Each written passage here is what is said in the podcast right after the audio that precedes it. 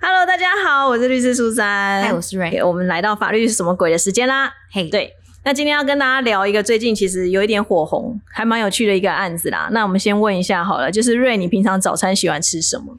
哦，其实我很久没吃早餐，你不是都很，你不是还是很早起的人吗？因为我生酮啊。哦，我在断食对，但是我早餐，我以前从早餐就是一个就是饮食量很大的人，然后我哦又是嘉义人嘛，你知道嗯嘉义的早餐很精彩，是什么？鸡肉饭啊，早餐就吃鸡肉饭。嗯，鸡肉饭、油饭、凉天面，这在我印象中，好像是一些做工的人，就是早上会去吃什么卤肉饭啊、炒面啊。也有卤肉饭很有名，然后还有牛肉面，早上早餐吃牛肉面，那是大碗的吗？还是怎么样？清炖大碗的，然后牛杂汤，我的天呐！对，那美而美应该在你们那边生意不好咯。没有美而美啊，哪有这种东西？从小到大没有吃过美而美，我一直到国中吧，还高中才吃过美而美。所以你们早餐小时候也不会有那种麦当劳早餐，然后很开心的这种回忆。不，会，我是五年级才吃过麦当劳，天哪！我而且好难想象哦。我吃鸡肉饭，嗯、知道其实正统嘉义人吃鸡肉饭，不像你们这种观光客，哦。你们都傻傻的，你就可能会点一个鸡肉饭，然后或鸡片饭，然后点一些小菜。对，没有嘉义的人会点一个轻的鸡肉饭，什么叫轻的鸡上面不？放肉的，就是白饭喽，加白的淋酱而已。哦，鸡油这样子，然后嗯再叫一盘鸡肉，这个才是嘉义人的吃法。你干脆三菜一汤算了。哦，基本上会啊，我们还会叫荷包蛋啊，然后叫那个下水汤，哦。没有没有油豆腐，油豆腐这种是穷人吃的东西。我们都会通常啦，我就会吃一个轻的饭，然后嗯一份鸡肉，一个煎丝木鱼肚，然后再 好像有点多对吗？没有，然后再一个下水汤。哎，而且嘉义很奇怪，嘉义人吃鸡肉饭就是你们现在常吃的，就是现在大家很推什么阿红丝啊、喷水啊，他们其实嗯，应该是说你们吃的方式跟我们有点不太一样，又有什么不一样？不是都用嘴巴吃吗？就是很 old school 的鸡肉饭店啊，嗯，配的是味噌汤，什么味噌汤不是配凉面吗？没有鸡肉饭配的是味噌汤跟什么紫菜汤，很酷吧？有点难以理解，对，嘉义人吃东西其实蛮油腻的，蛮有 而且早餐吃油饭，嗯，就是我以前早餐吃油饭嘛，然后我就有那个同学问我说：“你吃这个不会胃痛吗？”对啊。那我就说人生没有那么容易胃痛。那我问一下，我问一下，因为我有一次去嘉义演讲，然后我就请那个司机带我去，我说我要去你们在地人吃的火鸡肉饭店，嗯他就带我去了一家叫做嘉义人火鸡肉饭，哦你有听？过吗？嘉义人，有，所以他真的是在地人会去的吗？嗯，这个我跟你说，因为嘉义啊的嗯火鸡肉饭店，就是大概你们家巷口会有一家，巷头也会有一家，处处都有鸡肉饭，所以也没有一定要哪一间就对了。对，就是你吃习惯就好。像我们常我喜欢吃的那一家，是因为它的饭比较硬，嗯我喜欢吃硬饭。嗯，对，那可是那一家对我妹就不是那么对口味，我妹就觉得解她的饭太硬。然后像嘉义的人不喜欢吃喷水，不是因为喷水难吃啊，其嗯实、是因为它太贵了。哦，因为可能观光客多，吵起来了。对，嗯没有它以前就贵，哦，真的哦，可能是位置，因为他们那边是一个很老，那呃圆环算是嘉义最热闹的地方，嗯，所以它的鸡肉饭一碗是诶只有鸡肉好像是三十五，但是其实在嘉义鸡肉饭小碗的只要二十五块，好便宜哦，超便宜，在台北二十五块可以吃什么？两百块给你吃到吐。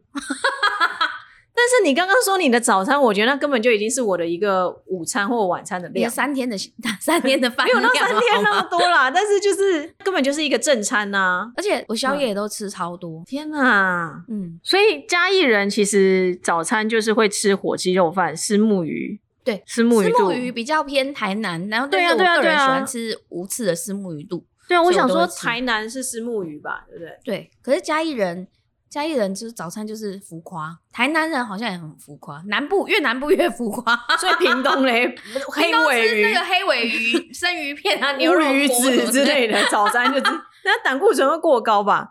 所以南部的人都偏胖。哦你这样子会站站到站南部，站南北，对，我们今天其实真的就是要来跟大家分享一个站南北的判决，其实蛮有趣的哦。嗯，就是最近台南地方法院出现一个很有趣的判决，这真的是最近大家疯传，连我自己事务所的小编也传过去了，就是在讲说有一个六十六岁的老翁哦，嗯，他就是他工作是上大夜班，所以他那一天是下班以后，那就是白天早上嘛。那他下班以后呢，他就绕路去了永康区的中山东路吃早餐，然后就发生了车祸，然后就骨折了。那他就跟劳劳保局去申请那个职业伤害的医疗给付，对，因为他认为这一段时间应该也算是他的。就下班下班归程，对，可以这么说。所以，因为我们通常会说，你上下班途中如果发生事情的话，那个也算是职灾的一部分，要负责的部分。所以他就提起了这个申请，但是被拒绝了，所以他就提起了诉讼。嗯，好，那当然，我们一般的观念都会认为，的确你在上下班途中，它的确可以认为是职灾的一个范围内的包含的范围内。但是呢，当然也不是漫无目的的给你去求偿。你你如果说绕到很远的地方，你也来请求职灾，那就不合理嘛。对，所以通常我们就是会有讲到说，基本上就是回家的路上。嗯，好那假设说今天有三条最佳路径的话，原则上就是那三条嘛。因为有可能，比如说 A 最佳路径它或许很快，可是它或许最近施工了，嗯所以会导致你回家时间比较久。或许你会换成 B 或 C。OK，、嗯那这三条只要是你回家的最佳路径的时候，其实基本上在这三三条路上发生事情的时候，还是会给你这个医疗给付嘛。但是呢，好死不死呢，就是 这位算我们要说他老先生吗？其实他六十几岁也还好啦，哈。好，这位先生呢大，对大哥，好，这位大哥呢，他跑去吃早餐的路线刚好也不是这个 A、B、C 这三条，哦吼，它是另外一条路了。嗯，对，然后呢，而且这个另外一条路呢，其实还多五分钟的车程时间，所以它不是它一个正常的上下班回家的一个路线，也不是一个必必要经过的一个途径，就对了。嗯，对。那所以当然劳保局就不愿意付这个钱嘛。嗯，好，那在这个案子里面很好笑，就是说我们一般的观念，我们就会觉得好像说了也蛮有道理嘛。你回家有三条路，你为什么一定要特别又去多绕一条这一条路？而且这也不是你应该走的路径。嗯哼，好啦，那法官就认为说，因为呢，这位大哥他其实如果走 A、B、C 这三条路的话，嗯他是没有咸粥可以吃的。对，他一定要走另外一条路，也就是发生车祸这条路，他才会有咸粥。嗯那咸粥这个东西呢，你不可以把它当做是一般的早餐。对，我不知道那魔力在哪里了。对，反正他就说呢，对于这个大哥来讲，在一天的夜班之后去吃咸粥当早餐，是他一整天下来的一个小确幸，嗯，而且呢，也是台南年长者的一个习惯。对，所以呢，这样的一个动作并不会很过分，所以他认为这是属于日常生活所必须的一个私人行为。因此呢，他就认为说，虽然你说他有绕路，但是我觉得这个绕去吃咸粥这件事情呢，它其实是 OK 的，所以它应该也算是一个合理的通勤路线。啊哈，对，虽然呢多绕了五分钟没错，但是呢，就是以这个大哥他就是一个台南人，台南人的 传统美食咸粥，去吃这个东西是非常合理的，嗯，所以他就说这完全就是一个合理的通勤路线，因此呢。就觉得说劳保局你你这样不对，你就是应该要给人家判赔。对对对对，反正你就是要给人家这个医疗给付。对，然后这一则判决出来以后，就是大家都在讨论啊，嗯对就是首先就是台南人的早餐咸粥，这是非常重要的，所以这也确是。实是哎，所以这也是为什么我刚刚会问说，哎，那咸粥是台南人的小确幸嘛？所以我们来了解一下嘉义人的小确幸是什么。而且那个我之前在台南打工的时候啊，哦，我也是下班就是会想吃，就是去吃，比如说喝鱼皮汤，嗯然后吃咸粥。嗯，对，我觉得这个很重要啊，不然台北人吃什么？台北人早餐吃什么？麦当劳哦、但是我不得不说，麦当劳这个东西，其实有时候它蛮怎么讲，就是有一段时间，就是你会突然觉得好像很久没有吃麦当劳，就会很想吃它。可是像我自己来讲，通常到了麦当劳以后，我还是会站在那边不知道要吃什么，对啊，然后就拿到开始吃的时候，就会觉得嗯，就也这样心。也空空的。对，然后但是但是 就是你只要一段时间没有吃的时候，你不知道为什么就会觉得说，好像应该要去吃啊什么之类的。对啊，哎、台北人，台北人，你要你算台北人吗？应该算吧我。我我对我算北部人啊，对来，早餐，你们早餐有什么厉害的？拿出来说说。早 餐只要能吃就好啦，我基本上是你看吧，你们看你们你们就是现在要站南北了，就要站南北 了。不是因为我觉得你们看你们台北人就是无根，你们就是没有一个 对，你们就是没有一些关于美食，是被你们欺负的，我们什么都有。你们什么都有啊，但是你们什么都不好吃。不好吃。我跟你说真的，我来台北到现在已经二十几年了，我没有吃过一间好吃的火鸡肉饭，真的没有。我也没有吃过一间好吃的咸粥，真的没有。而且我对对对，我刚才少讲一个东西，就在这判决里面的那个法官还直接写，就是说他认为啊。你们觉得说什么 A B C 路线上 就是也有早餐店啊？为什么一定要吃咸粥？这根本就是你们北部人或是外地人的思考方式。没错，真的，因为啊，呃，我刚来台北，就是我我来台北的时候是念文化，我刚来台北文化的时候，我那时候心想说：天哪！台北人早餐到底有多可怜？就美而美啊！对，但是美而美，你就是看着那个蛋饼，就心想说，这吃完真的是心会空空的。你看卢广仲还唱了一首歌，不是吗？就是早安美之城。我跟你讲，他这个只是因为单纯他台南住久，来吃吃看你们这些种无聊的东西。哦，卢广仲是台南人哦，他还是喜欢台南哦，真的，真的。然后我那时候在台北，我就是吃那个美而美的早餐，我每次吃完，我都心想说，我刚刚做了什么？我是谁？我现在在哪里？但我就会觉得早餐不需要吃太多，有吃就好，不会饿就好啦。对，你们没有重视这一餐，早餐要吃的像国王，对吧？那你现在自己早餐都没有吃啊？不是吗？对啊，我现在是都没有吃，但是我真的觉得这个判决它其实是对的，而且对的，很棒。就像嗯，可能我觉得可能是在台北长大，所以你们没有很习惯说会去吃一些很 old school、很传统的老东西。但是像我在我。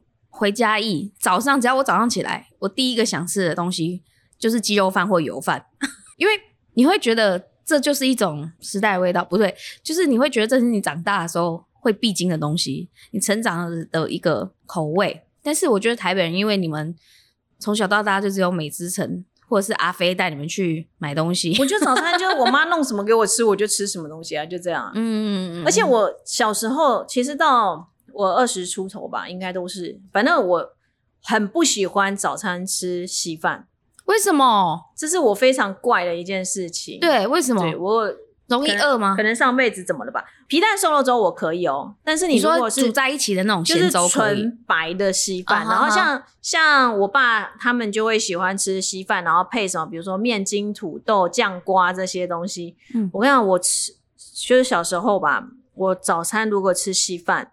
我那天心情会很不好，我早上会臭脸，真的，对我完全无法吃稀饭，这我超怪的一个点，超古怪。对，然后呢，像现在长大一点，就是有时候你可能去一些饭店住宿，他可能早餐会有稀饭之类的，嗯，我会吃，但是我的吃法就是我会加非常多东西在稀饭里面。比如肉松啊，然后牛蒡丝，就是你早餐那那个饭店它分开吃的东西，你把它煮成一，对我全部弄在一起，然后就搞搞一个像喷一样。但是这样我就很愿意吃。你好怪哦，我超怪，因为没有一个特别的理由。可但是我可以跟你讲，就是我会觉得它没有味道。我为什么要去吃一个没有味道的东西？在我心目中是一个很能吃没有味道的人。对，但是这一点我真的超怪，而且我真的会因为早上我妈可能煮稀饭，但因为我妈很凶，然后我就不得不吃，然后就会因为这样我就会臭脸。哦，嗯，那咸豆浆呢？哦，咸豆浆这个东西，对，完全不行。咸豆浆这个东西对我来讲也觉得很可怕。我第一次吃咸豆浆，好像是在细致，因为我我爸爸是细致人，嗯哼。然后那时候我第一次吃到这东西的时候，我觉得这东西超诡异。对，对，它就是你。因为我的豆浆的概念就是我们平常在喝的那个豆浆，那你就算觉得它是咸豆浆，可能你一开始的想法就是它可能加盐巴或者什么，就没有你上来一道跟味增汤或者什么汤很像的东西。我觉得那东西真的超怪，超恶，嗯，不行不行，超怪。然后咸豆浆是外省人的东西吗？不是吧？不是哦，不是。但我先生也喜欢吃咸豆浆，但是我真的咸豆浆我不会特别想去吃它，因为我觉得它很怪。对，你要说它是饮料，不是；你要说它是汤吗？还是怎么样？反正它就是处于一个暧昧不明，很像坏掉了豆 豆腐吗？豆豆花。很像坏掉豆花的那种感觉。咸豆浆我真的不行，而且是谁跟我说要加醋？说咸豆浆要加酱油跟醋。我说你妈的嘞，谁要吃那种鬼东西啊？胎教胎教。对我们有听众最近跟我反映说，我们的节目要减少脏话，因为胎教的原因。对对对对对。但是我那个咸豆浆，嗯，不行，我无法无法。对，你知道我我刚刚突然想到，我觉得吃早餐是一种仪式感。我最没有仪式感了，我跟你讲，我最没有仪式感。你知道我光是去日本，呃，我之前在日本，呃然后或是我去日本，我一定会去吃很纳豆。不，我不吃纳豆的，哦，真的。但是我一定会去吃日本很一，比如说像饭店它的早餐，我就会找那个那间饭店它的早餐是评比日本前几名的那一种，然后我也会去找那种就是日本像日本有些咖啡是早上十点半之前，嗯你点一杯咖啡，他会送你一个可能是吐司或者什么哦，有啊，台北现在也有对，啊。那时候嗯还没有的时候，我反正我只要在日本，我就会去吃那种东西，因为我觉得早餐就是仪式感可是像我如果去日本，我早餐一定要吃纳豆，啊！我超爱吃纳豆哎、你居然敢吃纳豆，对啊，你是个大人，纳豆还蛮蛮有趣，而且哦没有，我跟你讲，而且屁孩，而且我吃纳豆也一样会加一堆东西进去，就是会怪剥那个海带，海苔海苔，对，嗯我会剥海苔进去，然后因为你纳豆一定会有那个黄芥末，然后酱油。然后还我就会弄海苔，然后有时候可能还会弄一些，比如说牛蒡丝或什么一样，再搅搅搅搅搅搅，然后再吃。你好怪哦，但是如果不放这些东西，你单纯搅搅搅吃，我也 OK 这样。就是我我对纳豆接受度比稀饭多很多，好怪哦，怪人，而且我如果在饭店吃稀饭，我真的一定是看准那个稀饭它有很多配料，我才会去装那碗稀饭。如果今天这个餐厅这个稀饭旁边只放了土豆面筋、嗯，酱瓜，就这样，我可能还不会去装它。所以纳豆可以当早餐，但是我可以如果是牛肉面或者其他的不行。我没有办法，牛肉面太油了，我觉得太油了，这样会才不会嘞，好吃哎，不行，牛杂汤我不吃牛啊哦，，对，猪杂汤没有办法，太油了。我觉得早餐就应该要吃清淡一点，没有，我没有办法。你们这些就是北部人，呐，你们就是北部人，我们南部人就是讲求澎湃，这样会那个什么三酸甘油脂过高吧？不会，真的无法想真象。而且你知道早上起来吃鸡肉饭，然后吃满满一桌菜，很过瘾。小时候我觉得一个早餐吃五十块就很多嘞，所以你刚刚那个价钱早就已经超过我的。没有，我告诉你，你知道乡不是乡下，就是嗯、呃应该嘉义吃鸡肉饭其实很便宜，一碗一呃，我都要吃大碗的，嗯。三十五。嗯。然后丝木鱼，嗯。丝木鱼你叫半片的，嗯，半片的只要五十块。你看超过五十啦，然后没有，你先听我讲完，只要五十块。然后那个三色蛋只要三十块，然后再一个嗯。汤只要十块，吃吃到你哎，饱到死哎、一二五哎，一二五已经是我一个一餐中午的或晚餐的价钱嘞。啊！对，你们人生好，就我早餐不会吃到太油腻，也不会吃太贵，有时候吃到七十几块，我就觉得哦，我今天好偷贼哦，这样真的哦。感觉。对，我小时候啊，就看着我，我家真的是蛮乡下的，然后就很多那种土窑鸡，哼。然后我的同学他们都会去土窑鸡打工，哼，然后每次打工就是一整天，然后旁菜就是端菜的，就跑、跑堂的这样子，嗯他就有五百块的薪水。我小时候就超羡慕他的，哼哇，又有土窑鸡可以吃，然后又有五百块可以赚，哼，所以我小时候的梦想就是我要去土窑鸡店打工。对，那后来你有去过吗？没有啊，因为我哦就是你知道，我妈我父母也是比较重视我的成学业成绩的。你有在乎这一点吗？我没有啊，我妈说我去补习，人家去补习，我都是去交朋友的。补习本来就是交朋友啊，我先生也是这样讲啊。对啊，但我都没有补习过，所以就没有交过朋友。我呃我都是补，因为我妈呃，我妈其实有一点聪明，因材施教。嗯她我姐跟我妹都是补英文啊、数学啊、理化啊，都是那种很会读书的人。嗯，然后因为我妈就知道我补那个可能会跟老师打起来，所以我就去补演讲啊、作文啊、跆拳道啊。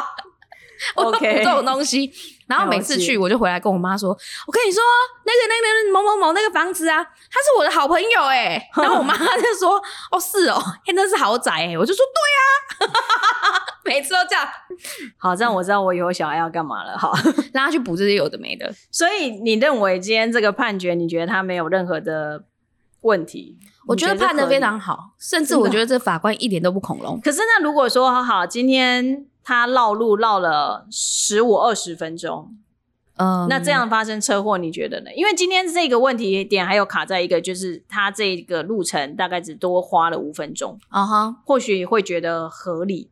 对，对，可是那如果今天他多了二十分钟，嗯，你还要认为他算是一个职灾应该要负的赔偿的部分吗？我觉得是。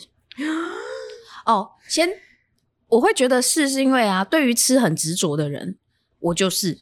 我有时候会为了，就是比如说这边下班，但是我真的太想要吃我之前住就是在信义区那边有一间那个粥的东西，嗯，我就专程从这里骑到从中山区骑到信义区，吃完以后再骑回三重。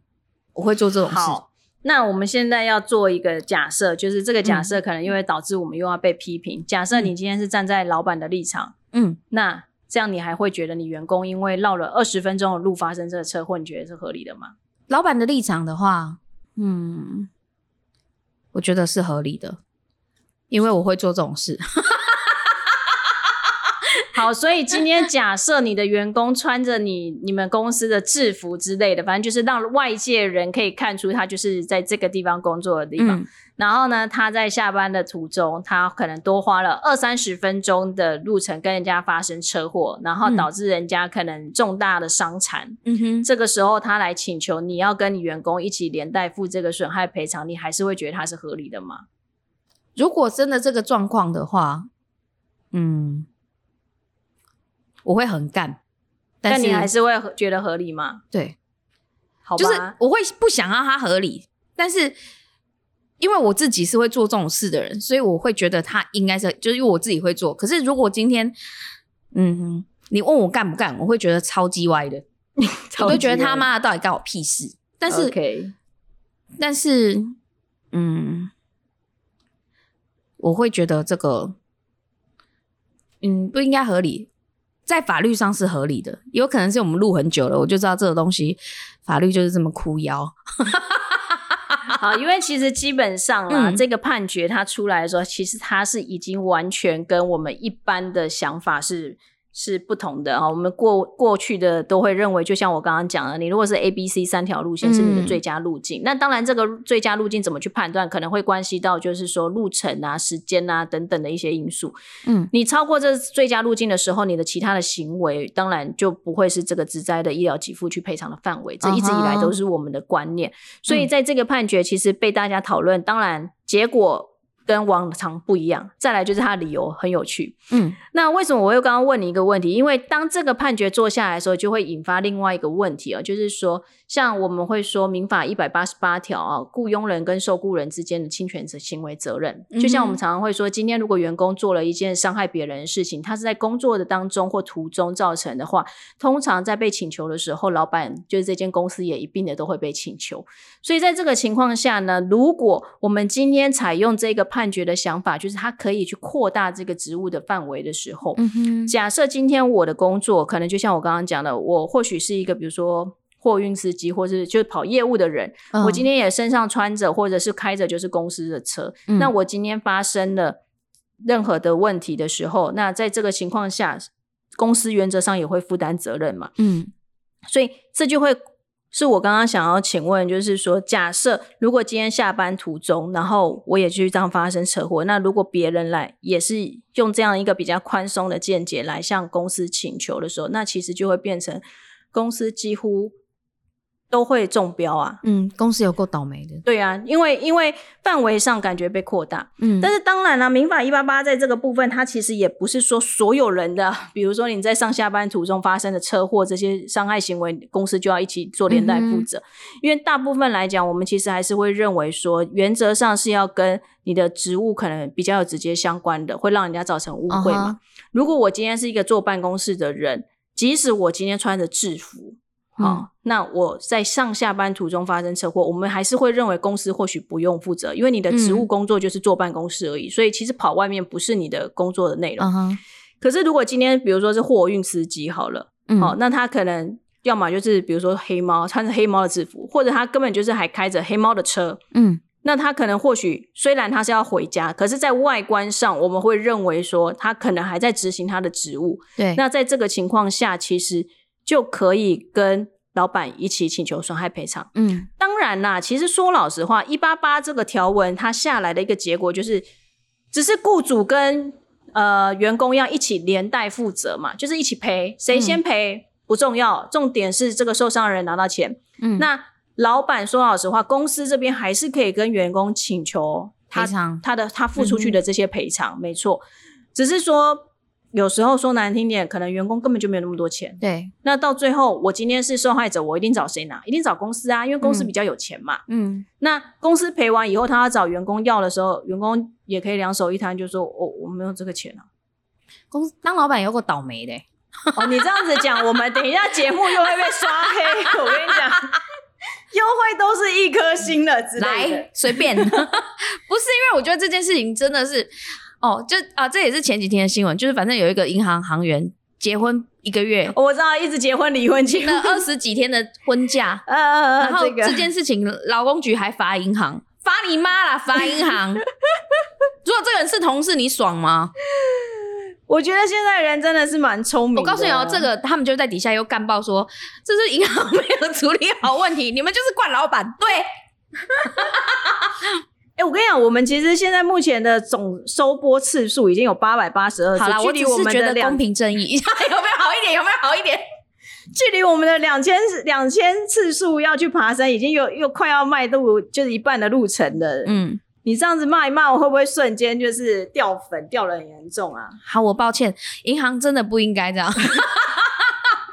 为什么要这么可怜呢、不是因为我觉得有些事情它本来就有应该跟不应该，就像你刚刚跟我讲说，如果是我是老板，如果这件事真的会罚到我，就是我的员工，然后跑那么远去吃东西，然后出了车祸，我也被求偿，因为我是会做这件事情的人，嗯所以我就会觉得，哦，那这个其实对我来说，我觉得可以，嗯就合理。虽然我会觉得很干，但我会吞下去。嗯嗯但是因为我觉得每一个人就是有对跟不对嘛，嗯那你不能硬要把一个不对的事情，像是结婚，就是你明明结婚离婚结婚离婚都同一个人，嗯而且他很聪明，他钻的就是结婚三次的漏洞，嗯对，嗯，这很摆明就是这个人在诈欺啊！公司没告你就很好嘞，到底想要怎么样？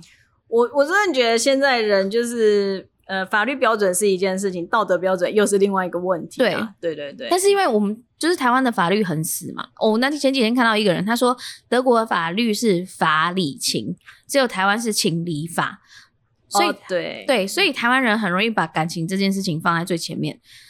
但同样的，我觉得台湾的法律可能它在很多的细节上，它有很多漏洞可以钻，所以有一些人太聪明，应该是说，其实台湾的法律很多法律它制定的年份非常的早。那它时代在变，它就没有跟着修正。那嗯其实呃，立法委员好啦，说不定立法委员有他的难处，但我不懂哈。嗯反正他们就是 发生什么事情就赶快去修那个法。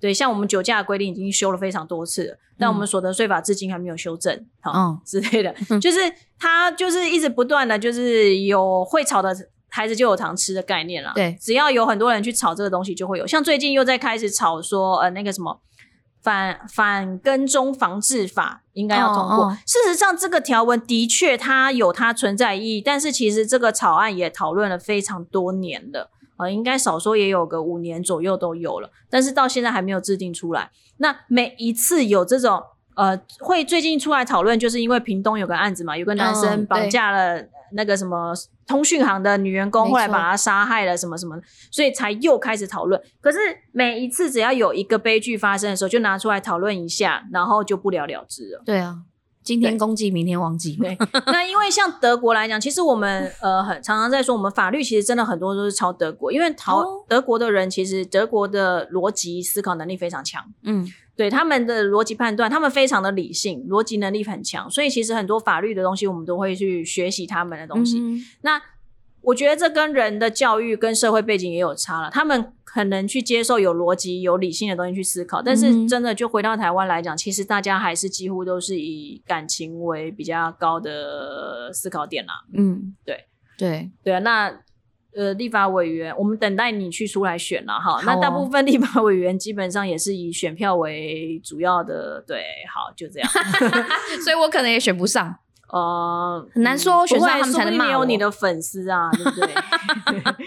对啊，我就说你可以先从立法委员开始，然后之后过四十岁以后再来开始选总统嘛，对不对？对好，好，反正今天就是想跟大家聊一下这个很有趣的，然后顺便跟大家讨论一下，就是嘉义人的早餐是吃什么之类的，因为我觉得这真的很有趣的、啊。没有，我觉得那个你刚刚讲的那个很重要，嗯就是你说下班之后，然后穿着公司制服，对，对，公司会被连带求偿这件事情。我觉得这个呃可行性高不高，这个不一定啦，但是它的确是有它这样的一个风险在。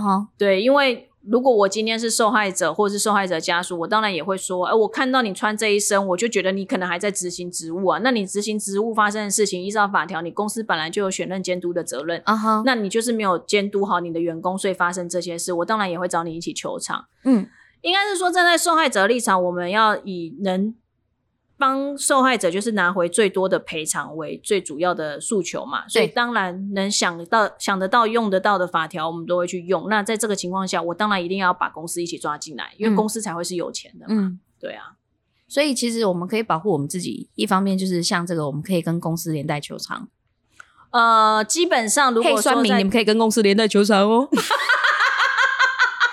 执行职务当中发生的一些事情啦，对，执行职务当中发生的，当然是或许就可以一起连带请求啦。嗯哼。对，如果是这样的话，然后公司也可以就是自己要自己保护自己吧，就是叫员工上下班就是要注意安全，对，不要开着公司的车招摇撞骗。对对对对对，那而且其实说老实话啦，为什么这样的一个法条制定，某种程度上也是要保障受害者啦。对。对，因为真的公司其实原则上是会比员工有钱啦。没错。对啊，那公司当然他在赔偿以后可以跟员工要，但是员工有没有钱那就是另外一回事啊。嗯，对。